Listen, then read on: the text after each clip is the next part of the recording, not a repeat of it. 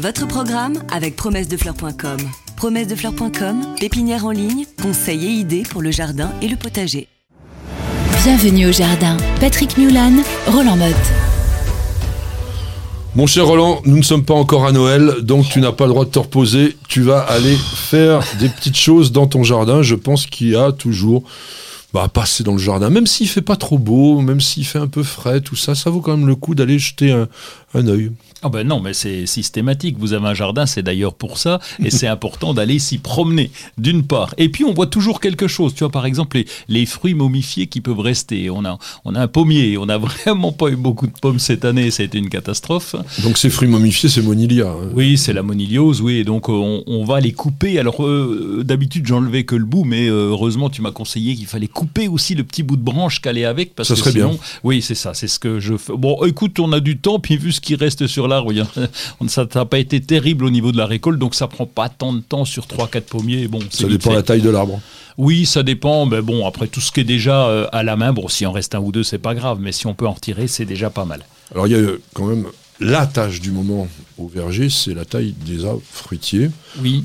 On fera un sujet spécifique euh, là-dessus parce que ça mérite d'être vu en détail. Je vous signale entre parenthèses, il y a trois pas moins de trois vidéos sur le sujet sur News Jardin TV qui vous racontent à peu près la même chose, mais avec des façons différentes, donc qui vous permettent aussi peut-être de progresser crescendo dans la connaissance de la taille fruitière. Ça ne s'applique pas à tous les arbres. Toi, tu as des arbres flinvants, tu les tailles pas. Oh, je les taille ici quand même. Je vais de temps en temps parce que j'aime bien avoir de, de l'air quand je vais cueillir. Je oui, mets mon échelle là-dedans. Oui, c'est un élagage ou un nettoyage, mais c'est pas une taille très sévère parce qu'une fois qu'on a, bah oui, on a un arbre en demi-tige. Une fois qu'il est bien taillé, tu- après on va tailler les extrémités, le cœur pour que ça soit à peu près propre. Et puis je m'amuse pas à tout retailler en détail parce que là c'est c'est trop de boulot. Alors, on a aussi parlé des protections hivernales dans cette émission, ou une précédente, je me rappelle déjà plus. Une précédente. on- en tous les cas, on l'avait fait. Et il faut les revoir, il faut, il faut les surveiller. Ah bah, C'est pas parce qu'on hein. les a faites que tout d'un coup, euh, Ah bah non. miraculeusement, ça fonctionne. Parce qu'il y a un truc qu'ils ont inventé pour nous embêter, pour embêter le jardinier de base, c'est le vent. Et, euh, et donc là, quand t'as le vent qui se prend dedans, puis même la pluie. Donc, euh, alors j'ai déjà mis des pinces à linge, tu sais, sur les voiles d'hivernage, mais la pince à linge, tu parles, elle tient pas très longtemps. Donc il faut quand même contrôler régulièrement. On essaye de faire avec de la ficelle des choses qui tiennent. Il n'empêche, c'est bien de contrôler parce que ça, ça a vite fait de s'envoler, quoi. Écoute, nous, on en a un modèle extraordinaire, mais malheureusement, je ne le retrouve plus dans le commerce, qui est un pop-up déjà, c'est-à-dire que donc c'est comme une sorte de ressort. Oui. Donc ça vous fait, une- on va dire, un manchon, mais assez large comme ça, au pied duquel il y a des œillets, où on peut mettre donc des sardines pour pouvoir tout le bloquer. On peut ouvrir par le dessus avec une fermeture éclair pour pouvoir mettre de la paille et tout ça à l'intérieur. Ce truc, il est absolument parfait.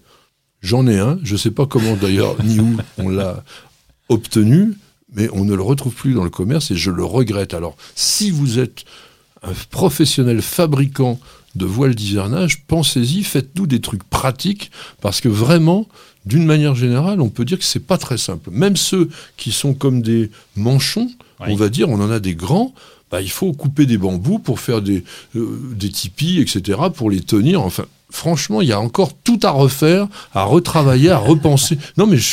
T'es Oui, d'accord euh, Je suis d'accord. Et puis au niveau de la couleur, tu vois, on envoyait des colorés des voiles d'hivernage. Et Ah. moi j'aimais bien parce que ça égayait un petit peu le jardin et c'est pas évident à trouver. J'aurai une surprise Ah. bientôt. Oh, alors J'aurai suis, une surprise. Je suis preneur. Alors, on va continuer à travailler un petit peu dans le jardin. Ou pourquoi pas, tu es à la maison, par exemple. Qu'est-ce que tu fais sur les plantes d'intérieur? Oh bah, plante d'intérieur, le recontrôle, je fais évidemment, j'applique euh, avant que tu me le dises, mais je l'avais déjà fait, mais c'est rapproché de la parce que le carré de la longueur du quart du milieu.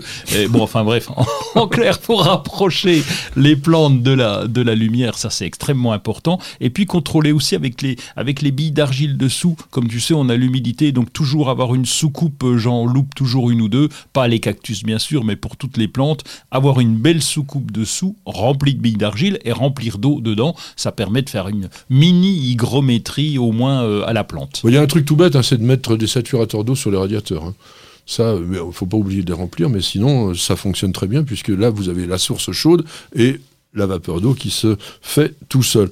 Euh, Oui, il y a encore des feuilles mortes hein, qui à ramasser un petit peu. Quelques-unes, oui. Alors, T'as mis tout le monde au compost? Euh, Non, pas tout. Pas tout. J'en ai mis dans les massifs de vivaces aussi, euh, de façon paillage. à faire une protection. Oui, en paillage, parce que de toute façon, ça va disparaître. J'ai eu un gros débat l'autre jour sur les. Ah, il faut jamais ramasser les feuilles mortes, etc. Je dis ah bah si, moi j'en ramasse pas partout. Pourquoi? Parce que la personne me disait mais non, les, les feuilles mortes vont apporter du compost, etc. Et sauf que dans mes allées, moi, j'ai pas envie d'avoir du compost et donc je, je nettoie par endroits. Il a raison, il a raison. Non, euh, c'est pas une vraie raison. Parce que ça se décompose mal la plupart du temps, ça reste extrêmement longtemps avec un aspect vilain. Si vous avez la malchance d'avoir un support, par exemple en bois ou un truc comme ça, ça devient des patinoires dangereuses, etc. Oui. Donc les feuilles, on les ramasse et effectivement, on les composte si on veut, mais on ne les laisse pas traîner dans le jardin ou alors on fait comme Roland, on les met dans des endroits bien précis sur lesquels on va pas en plus avoir à marcher. Dans des, enfin, franchement, un jardin, ce n'est pas un espace naturel, ça doit être un endroit dans lequel on peut vivre quand même de façon agréable et que esthétiquement ça soit pas moche. Je sais que certains ça vous fait dresser les cheveux sur la tête, mais je m'en fiche parce que j'ai raison, un jardin ce n'est pas un espace naturel. voilà, Vous, vous me l'avez énervé, bravo. hein. Non, non, mais euh, à un moment donné. Bon, d'ailleurs, euh, ça va pas m'énerver un peu, mais peut-être. C'est les les cendres de bois. Tu fais un peu de cheminée là en ce moment. Oui. Tu récupères des cendres. Qu'est-ce que t'en fais? Ah bah d'abord faut vider. T'as pas le choix. Déjà si tu les laisses dans la cheminée, ça le fait pas, faut les vider. J'en mets une partie au compost, j'en mets un petit peu sur le sur le, le jardin. Dans le temps, parce que j'étais un puriste, j'en conservais pour les limaces. Mais tu parles, les limaces elles s'en foutent totalement.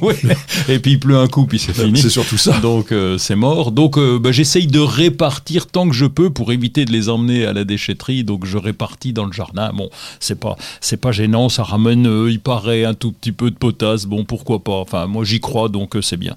Tu mets pas de fumier en ce moment. Ça serait quand même la bonne époque. Non. Sur les plan- sur les planches qui sont vides pour que le, pendant l'hiver tout ça ça travaille et puis. Oui, mais euh, le fumier, il faut aller le chercher. Donc c'est du travail, il faut le trouver. C'est feignant. du tra- Oui.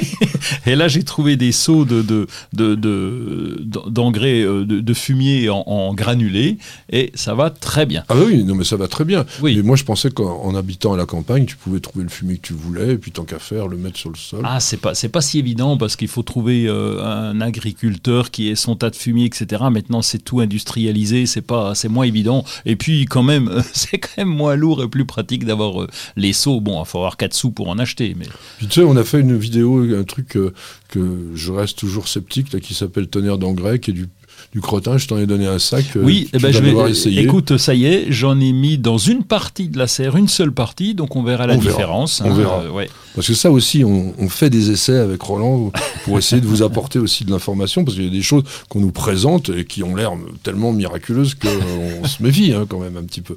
Alors euh, bon, vous avez aussi un petit peu à arroser tous les pieds mers que vous conservez dans la serre ou dans la véranda, les agrumes, tout ça. bah, bon, alors les agrumes, eux, ils sont en action, hein, donc faut pas les arroser un petit peu. Il faut les arroser beaucoup. Mais les chrysanthèmes, par exemple, les, euh, géraniums, tout ça, c'est en dormance, donc on les arrose une fois tous les 15 jours. euh, voilà, c'est maximum. Et puis, je parlais des agrumes, alors eux, miam, miam, miam, hein, ça doit être nourri en permanence. Ils sont en pleine période de fructification. Donc si vous voulez avoir des citrons ou des mandarines ou des oranges qui ne sont pas tout desséchés, il faut arroser beaucoup et il faut aussi les nourrir. Il faut aussi penser également à nourrir les petits oiseaux. Votre programme avec promessedefleurs.com. Promessedefleurs.com, pépinière en ligne, conseils et idées pour le jardin et le potager.